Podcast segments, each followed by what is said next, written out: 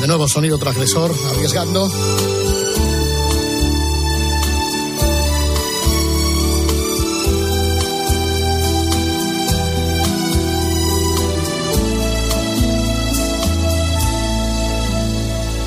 Hey, qué bueno que a mi España entrene Luis. Me alegra que seas tan fan de mí.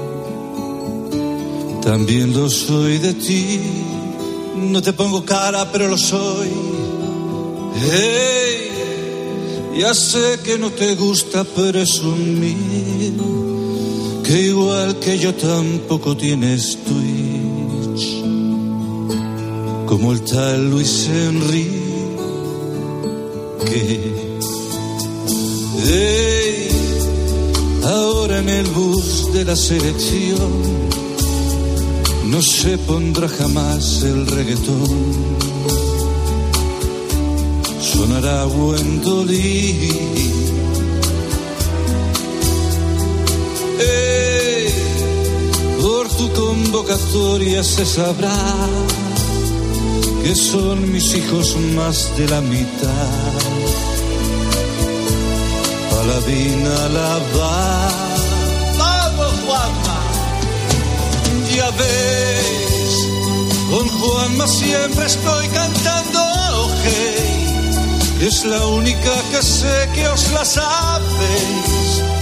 Ponedla de careta de una vez. Ya veis, a ver qué nos depara el porvenir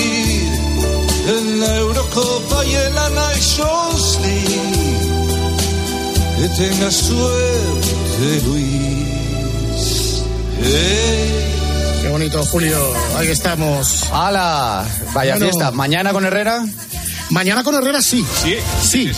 Y Bueno, el con sábado Herrera en Hoy numerosas ocasiones a lo largo de la programación tarde, noche, madrugada de la COPE. En cualquier momento estará el Grupo Risa. Exacto. Lo Tú que le- se dé, Tú le das al fly y ya en un momento alguno aparecerá. Sí. Buena semana, chicos. Nos escuchamos el miércoles que viene. Gracias. Adiós, adiós. Adiós. conmigo. Buenas noches.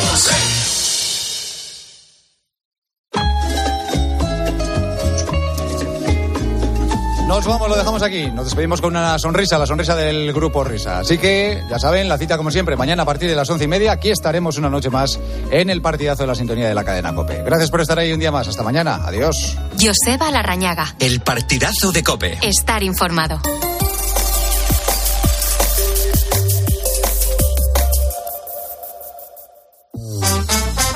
Beatriz Pérez Otín. La noche. Cope. Estar informado.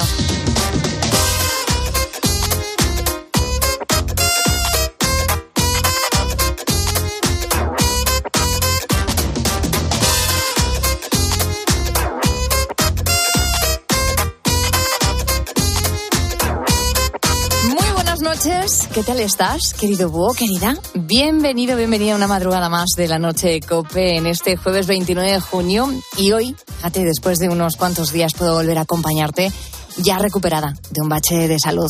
Lo primero de todo, daros las gracias por el interés y el cariño que me habéis trasladado de manera personal. Y a todos y a cada uno de vosotros, nuestros queridos buitos, gracias por habernos acompañado cada madrugada en estos últimos meses. Estamos finiquitando el mes de junio y no me negarás que el calor que nos acompaña estos días hace que estemos somnolientos, ¿no? Que, que nos acompañe continuamente el sueño, que lo tengamos trastocado durante el resto del día y estemos desesperadamente buscando momentos de descanso. Pero ¿qué pasa si esas pequeñas siestas son interrumpidas por el sonido impertinente de un teléfono? Los teleoperadores tienen debilidad por las horas de la siesta. Operadoras, seguros, bancos, da igual. Hombre, al principio intento ser amable, pero hay muchas veces que ellos mismos son los que me cuelgan a mí por decir que no me quiero cambiar o que no soy la titular de la línea. Entonces, intento ser amable, pero es que son muy pesados, la verdad. Esto lo decía una persona con la que hemos hablado esta mañana. A veces nos cansamos. Por eso quiero contarte que la Ley General de Telecomunicaciones se ha puesto en marcha eh, hace un año, pero es hoy, hoy jueves 29 de junio, cuando entra en vigor con una novedad. El artículo 66 que habla sobre el derecho a la protección de datos personales y a la privacidad en relación con las comunicaciones no solicitadas, es decir, lo que se denomina llamada spam, llamada publicitaria y que hasta ahora no tiene ningún tipo de control. Hoy en la noche vamos a abordar este tema y vamos a comenzar hablando con una teleoperadora. Estamos acostumbrados a recibir sus llamadas, pero ¿en qué condiciones trabajan estos profesionales del telemarketing? Nos queremos poner en su piel, queremos escucharles, ponernos en su lugar. También nos vamos a ir hasta Francia, donde ya existe una normativa que regula el descanso de los ciudadanos frente a este tipo de in- intervenciones publicitarias. Este es nuestro tema de portada, pero ya sabes que tú eres protagonista de la noche de Cope, cómo no, con nuestra pregunta de oyentes.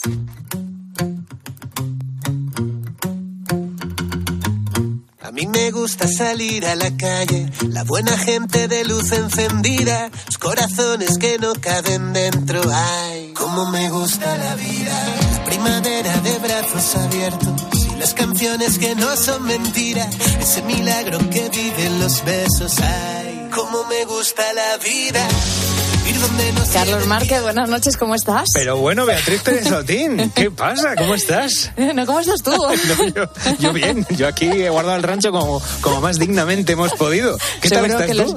los- Bueno, pues aquí estoy, ¿no? De una Eh, pieza. De cuerpo presente. De cuerpo presente. Bueno, me alegro, me alegro de la Yo buena me alegro mucho de que nos podamos ver, Hombre, por de fin. reencontrarme con todos los buitos, de compartir una madrugada más. Es un placer trabajar contigo, compañero. sé que querida. habéis trabajado con muchísimo cariño estas horas de la madrugada y me siento muy agradecida por ello. Eh, tengo que reconocer que a estas horas tenía que descansar. Hombre, sí, sí. Tenía que es descansar. es, es más que justificado. El tema del salud manda y ya está. Así Pero bueno, ahí has estado, como dices, cuidando el rancho dignamente y, hecho lo que hemos podido. y cuéntame, ¿qué has pensado para los oyentes hoy? Bueno, pues hoy vamos a hilar el tema que vamos a, con el que vamos a preguntar a nuestros oyentes, pues precisamente sobre las llamadas de los teleoperadores, cómo nos llevamos con ellas, porque tú cuando recibes una llamada de teleoperador, ¿cómo las atiendes? ¿Contestas, cuelgas, guardas luego el teléfono en, en, bueno, estos para restringirlos? ¿Qué les dices? ¿Estás harto? ¿Hasta qué punto empatizas con los teleoperadores? Cuéntanoslo, como siempre, en el teléfono de WhatsApp de la noche de Cope 661 20 15 12 661 20 15 12 o en nuestras redes sociales en Facebook y en Twitter somos arroba la noche de Cope.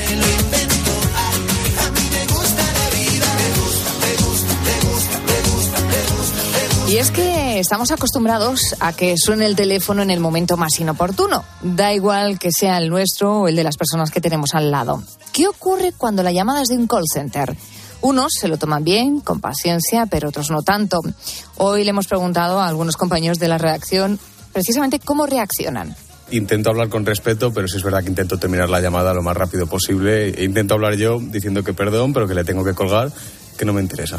Pues a ver, yo normalmente lo suelo coger y lo que hago es contestar con mucha educación, preguntar que qué es lo que me van a ofrecer. Lo que pasa es que cuando empiezan a insistirme en la venta de un producto, cuando yo les estoy diciendo que no quiero eso, es cuando una de dos, o cuelgo directamente o procuro intentar que ellos me cuelguen, aunque nunca suele ser algo que ocurra.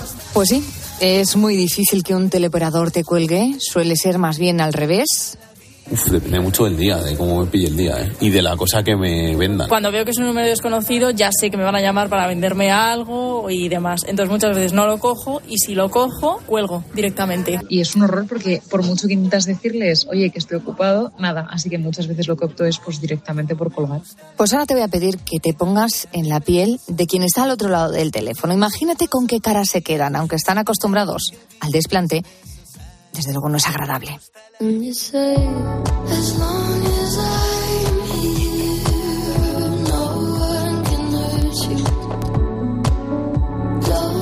Así que en primer lugar le vamos a dar la vuelta a la tortilla, vamos a hablar precisamente de esta profesión de quienes están trabajando en un call center, en vez de centrarnos en la postura de los posibles clientes, los que recibimos las llamadas. Nos vamos a situar en el lugar de esas personas que trabajan ahí. Noemi es teleoperadora comercial desde hace 10 años, cada día se coloca su auricular, respira y esboza su mejor sonrisa con un objetivo concreto, vender el mayor número de seguros que pueda en siete horas, aguantar improperios y que la cuelguen en muchas ocasiones. Noemi, buenas noches. Hola, buenas noches a todos. Y lo primero, gracias por atendernos a estas horas, que ahora los, los pesados somos nosotros, llamando a estas Nada, horas. está haciendo el esfuerzo que se tenga que hacer con tal de dar visibilidad al otro lado, a los que estamos al otro lado del casco, como digo yo siempre. Pues eso es lo que queremos, que nos cuentes un poco cómo es tu trabajo, cómo acabaste precisamente trabajando de teleoperadora y, y- y cuántas horas mm, trabajas al día, dónde realizas ese trabajo. Cuéntanos, Noemí. Bueno, pues yo eh, comento un poco, yo eh, opté por el trabajo de teleoperadora, mm, bueno, porque tiene unos turnos que permite conciliar dentro de lo que cabe cuando eres madre eh, horarios de, de colegios con, con jornadas, tiene jornadas de cinco horas, de seis horas, de siete horas, muy, muy complicado que tengas una jornada de ocho horas porque las empresas de telemarketing no quieren eh, hacer trabajadores de 39 horas semanales, que es la jornada máxima que hay en telemarketing. Entonces, bueno, yo eh, empecé trabajando de 9 de la mañana a 3 de la tarde. Yo trabajaba haciendo portabilidades para una compañía telefónica. Tengo un sueldo fijo más unas comisiones, pero claro, para comisionar tú tienes que comisionar todos tus compañeros. Si tus compañeros no llegan al objetivo, da igual el objetivo que tú hayas tenido, que tú no cobras un duro. O sea que tenéis que trabajar en equipo, nunca mejor dicho, ¿no? Todos sí, a sí, una. claro, es. Sí, sí, todos a una y si a un compañero se le ha dado mal, tienes que estar. Al final, en este tipo de trabajos hay veces que se generan mucho tipo de discusiones, envidias por el tipo de yo has vendido más, yo he vendido menos. Es que. mm. Y entonces, siempre que tengas una base de datos decente, pues puedes ir vendiendo. Pero claro, es que muchas veces te ponen base de datos que son todos contestadores automáticos o gente muy, muy mayor que evidentemente ni, ni se enteran muchas veces al teléfono mm, de temas legales que les tenemos que leer, por lo que comentabais de la ley de protección de datos, que nosotros tenemos que leer toda la ley de protección de datos por teléfono, etcétera. Entonces es un trabajo bastante complicado, eh, muy mal remunerado, porque cobramos fatal. Eh, yo para ganar eh, 100 euros al mes en comisiones tengo que hacerme como ciento y pico pólizas al mes, porque me pagan la póliza a un euro. O sea, eh, y, y luego, pues eso, lo que vosotros comentabais, a nosotros nos tratan fatal por teléfono. Yo entiendo muchas veces cuando la gente dice, es que he dicho que no lo quiero y me siguen llamando. Nosotros como teleoperadores, nuestra obligación es insistir al cliente. Si yo hago una llamada a un cliente y me dice no lo quiero, y a la primera que me dice no lo quiero, le digo, pues no pasa nada, que tenga usted buen día. Y a mí esa llamada me la auditan, es decir, mi supervisor o mi coordinador me la escucha, me llama a su puesto de trabajo, me hace un feedback negativo y me dice que no le he generado al cliente una necesidad. Entonces, ¿qué pasa? Que a mí eso, a las tres feedback que tenga así, me puede generar una amonestación. Claro, yo me Incluso imagino- que puedan utilizarlo para un despido. Noemí, que, que para hacer ese telemarketing, ¿no? Tienes que tener una formación previa y no es fácil, en los pocos segundos que damos de oportunidad a una llamada de este tipo, captar un cliente. Tiene que haber una estrategia rápida. Me res- vamos, desde fuera me resulta complicadísimo. Es, es bastante complicado. Sobre todo hay, hay que utilizar. Yo soy una persona que la verdad que tengo muy buen carácter. mm, y es, es muy complicado porque además llamamos a clientes que igual están en una gasolinera, que están haciendo la compra, que están en el médico. Claro. Entonces, llamas en cualquier circunstancia. No es lo mismo recibir una llamada, que es el cliente el que se está interesando del producto, a que tú llames, que es por ejemplo mi trabajo, que le pillo en cualquier lugar de su mundo o en sus horarios laborales y tengo que intentar eh, que, bueno, pues que quiera mi producto, hacerle, eh, bueno, pues eso, que, que, que, que hacer atractivo lo que estoy vendiendo. Entonces, creo que- es bastante complicado. Es, es un trabajo, además, que recibís un feedback bastante malo por parte del cliente potencial. Tenéis que aguantar, pues, eh, a lo mejor contestaciones groseras, en algunos casos Insultos. insultos. Eh, ¿Cómo lo llevas? Sí, sí. ¿Eres capaz de ponerte como una coraza? ¿Te entra por uno y te sale por otro? ¿Cómo lo gestionas? Mira, yo te voy a ser sincera. Jamás, jamás, eh, vamos, es que además, nos- vamos, es que si se nos ocurre insultar al cliente o decirle lo que me está diciendo usted, se lo deseo a usted o algo así, estamos en la calle. O sea, nos escuchan decir esto a un cliente y automáticamente tenemos la carta de despido. O sea, nosotros tenemos que aguantar lo que el cliente diga, eso sí. Yo siempre que un cliente me falta el respeto, le digo, caballero, no le estoy faltando al respeto, eh, no voy a seguir con la llamada, gracias por haberme atendido y cuelgo. Evidentemente, Si esto solamente te pasa una vez al día, dices, bueno, pero es que llamadas de que nos llamen, perdón, eh, hijas de tal, cagarse en todo lo que tal, etcétera, eso es, eh, si hacemos 400 o 500 llamadas diarias, a lo mejor son 150. Tremendo. Hace unos días, Noemí, leíamos una noticia que nos ponía los pelos de punta sobre una mujer teleoperadora que falleció de un infarto, que Sí. permaneció en el lugar durante un tiempo y mientras el resto de los trabajadores tenía que seguir trabajando. Yo me imagino que muchos os pondríais en el lugar de porque, Sí. porque lo vivís, que le pasara esto a un compañero. ¿Conocías el caso? Sí, sí, conozco, bueno, es de una empresa de telemarketing. Al final, en el mundo del telemarketing, todos nos conocemos un poco, porque una temporada a lo mejor estás en una empresa y como estas empresas te van despidiendo según no va llegando a objetivos, vas cambiando a otras empresas de telemarketing. Entonces, al final, más o menos nos conocemos. Sí que es cierto que mm, hay muy poca empatización en ese sentido. Yo he estado trabajando con compañeras al lado que han estado con crisis de ansiedad esperando a que llegara el SAMUR. De hecho, en mi empresa tenemos al SAMUR tres veces por semana. Es que llegan los chicos y ya nos dan, vamos, les invitamos al café, porque es que les conocemos ya, eh, por así decirlo, que están casi a diario. Crisis de ansiedad, estrés, porque daros cuenta que nosotros tenemos, por un lado, a los coordinadores. No has vendido, llevas una hora y no has vendido, eh, ¿qué pasa hoy? Vienes de vacaciones. Por otro lado, tenemos eh, medido el tiempo para ir al baño, medido las pausas visuales de ordenador, medido el tiempo de descanso. Si nos pasamos tres minutos, es que te has pasado tres minutos del descanso. Luego el tema de la conciliación está fatal.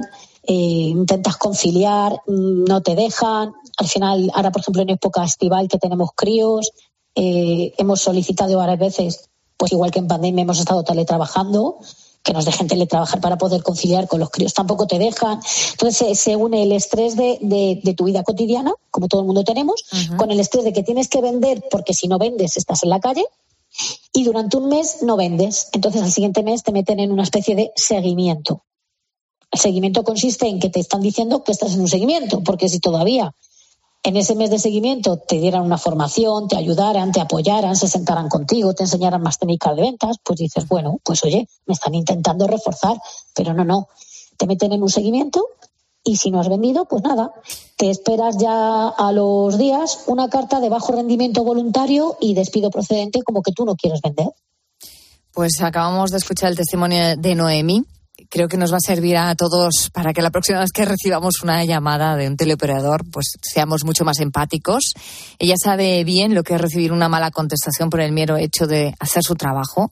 Solo intenta sobrevivir, ganar su escueto sustento con el que mantiene a su hija de 11 años por mil euros al mes. Pasa siete horas al día colgada de un auricular intentando vender y también intentando simplemente que no la cuelguen. Noemí, muchísimas gracias por tu testimonio. A vosotros. Que vaya bien. Buenas noches. Buenas madrugadas.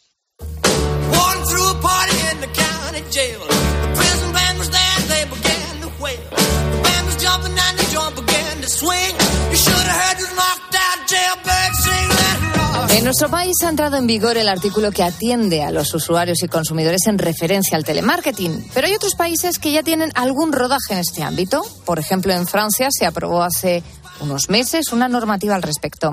Nos informa nuestra corresponsal Asunción Serena desde París. Buenas noches, Asun. Hola, Bea, buenas noches. Pues con el objetivo de proteger la vida privada de los consumidores y poner fin al telemarketing abusivo a cualquier hora del día, el Gobierno ha publicado este año un decreto que controla la acción de los teleoperadores. De esta forma, desde el pasado 1 de marzo, las llamadas telefónicas con un fin de marketing solo están autorizadas por la mañana entre las 10 y la 1 y por las tardes de 2 a 8. Y esto de lunes a viernes, porque los sábados y domingos y días de fiesta están prohibidas todas las llamadas de este tipo. Estas normas se aplican tanto a las personas que no figuran en la lista Blocktel de personas que no desean ser contactadas por teléfono, como las que figuren en esa lista pero que sean contactadas en el marco de un contrato que está en vigor. Eso sí, si el consumidor ha dado su consentimiento previo para recibir llamadas, entonces el decreto no se aplica y puede ser solicitado a cualquier hora del día y de lunes a domingo. Pues muchísimas gracias, Asun, por informarnos. Desde luego todo esto es muy importante y pone en alza el respeto de los consumidores por encima de todo y también su intimidad.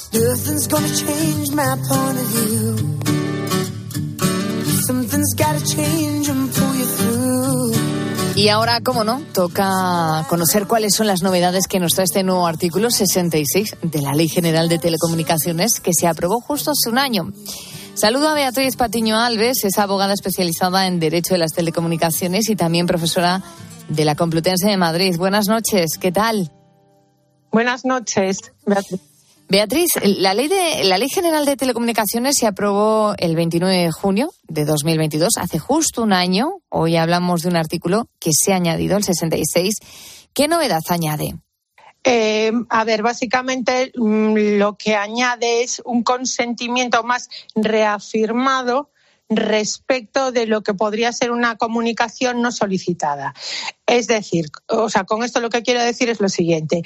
Antes spam era toda comunicación que yo previamente no había solicitado y ahora eh, digamos que se le da la vuelta a la tortilla y es toda comunicación a la que yo previamente no haya dado mi consentimiento. Y si no damos nuestro consentimiento, no pueden llamarnos, entiendo, ¿no? No sé si existe alguna excepción. Efectivamente.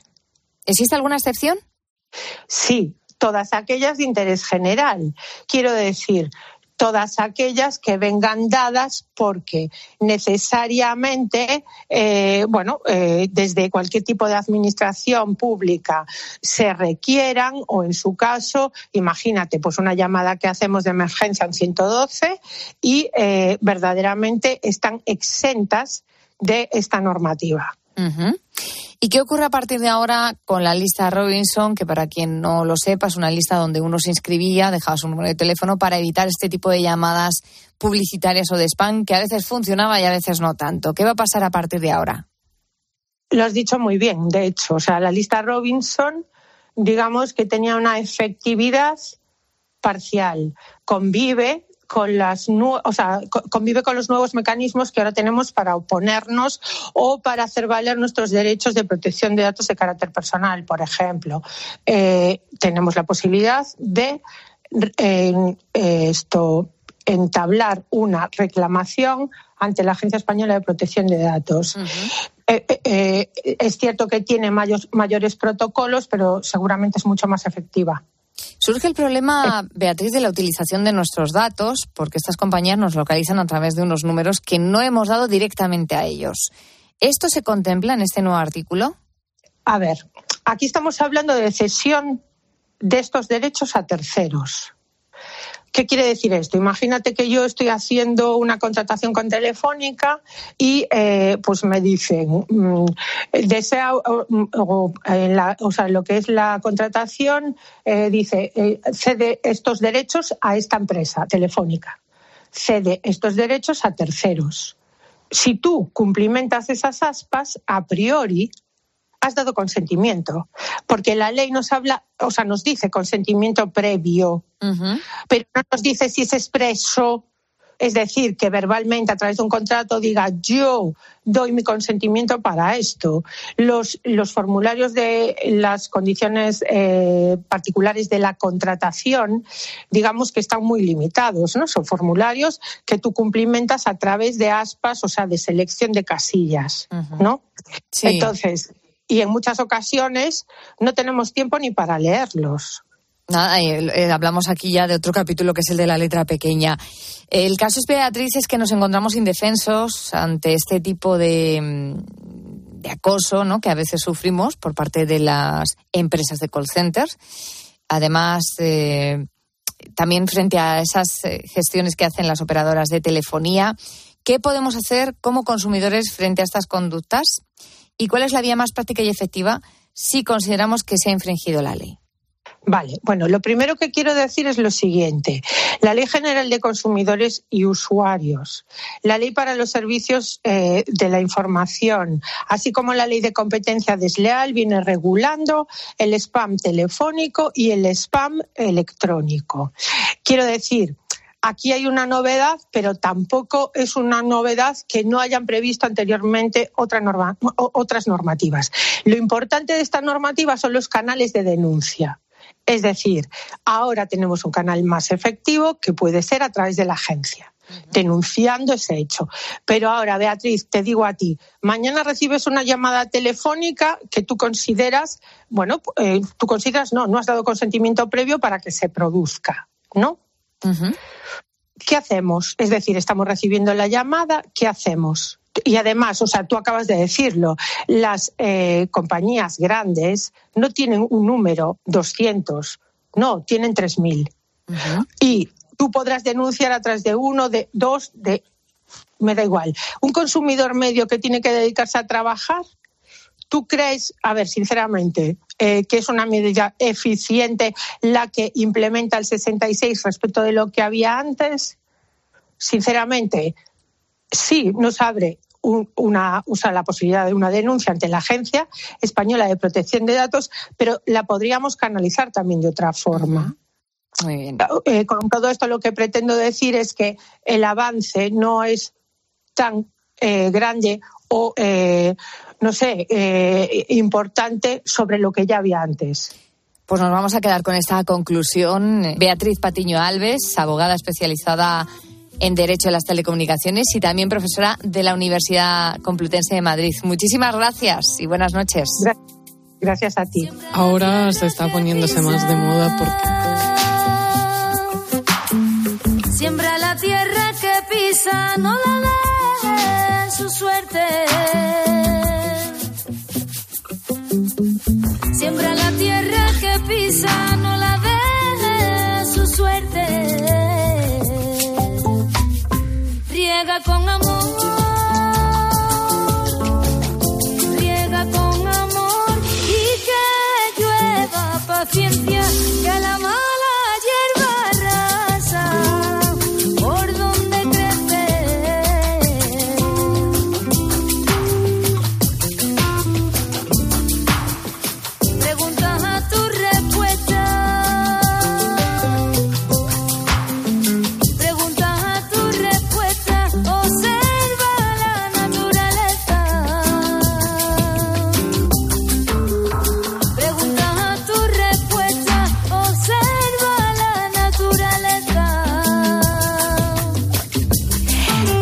apenas tres minutos vamos a llegar a las dos de la madrugada, a la una en Canarias. Entonces quiero presentarte a Alexandra. Es una ciudadana de Kiev, vive en Ucrania, sí, y, y sabes, durante un tiempo estuvo en la Universidad de Burgos.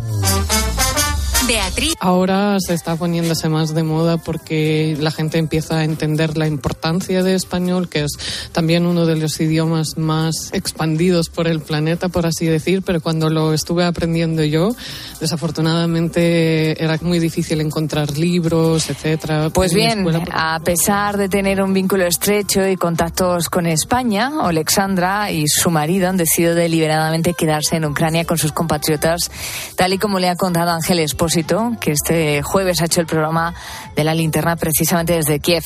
No se arrepienten de haberse quedado y no se plantean salir del país. Enseguida te cuento su historia. Estoy despierto, no tengo sueño, no puedo seguir más. Pues así estamos nosotros, Carlos Márquez, despiertos, sin sueño, y espero que los huevitos también estén así. Habla por ti que yo tengo un sueño que no, que no me lo merezco. ¿Sí? Uy, tengo más No. sueño que una cesta de gatetes al lado de una estufa. Sí, sí, sí. ¡Ay, qué bonita! ¡Qué bonito Simen! Estoy con un sueño, claro, ya ha llegado la jefa, ya uno se relaja, pues claro, pues ya empiezan a... Me has echado de menos. Te he echado de menos, y el sueño también, el sueño te echa mucho de menos. Bueno, voy a recordar rápidamente, eh, vamos, en nuestra portada ya se ha escuchado que hemos hablado del trabajo del teleoperador y esta madrugada te queremos preguntar, pues, si cuando llega una llamada de un teleoperador, pues cómo la atiendes, si contestas o si directamente cuelgas, qué les dices, cómo gestionas la manera de colgarles, hasta qué punto empatizas con ellos y ellas. Esa es la pregunta, esas son las preguntas que te hacemos esta madrugada y si quieres participar en el programa, como siempre, tenemos nuestras líneas súper abiertas. Mándanos una nota de voz al 661 20 15 12 o si prefieres utilizar las redes sociales, pásate por Facebook, pásate por Twitter y déjanos un comentario o un mensajito. Somos arroba la noche de Cope. Entrando y saliendo de este cuerpo que no está. Vivo preguntándome en qué sueña tanta gente. Yo sigo deseando el saber lo que se siente. Yo vivo día a día, vivo sin parar. Yo pierdo la batalla cada noche que se escapa. Yo pierdo la cordura cuando el sol me da en la cara. Yo vivo mi agonía sin poder soñar.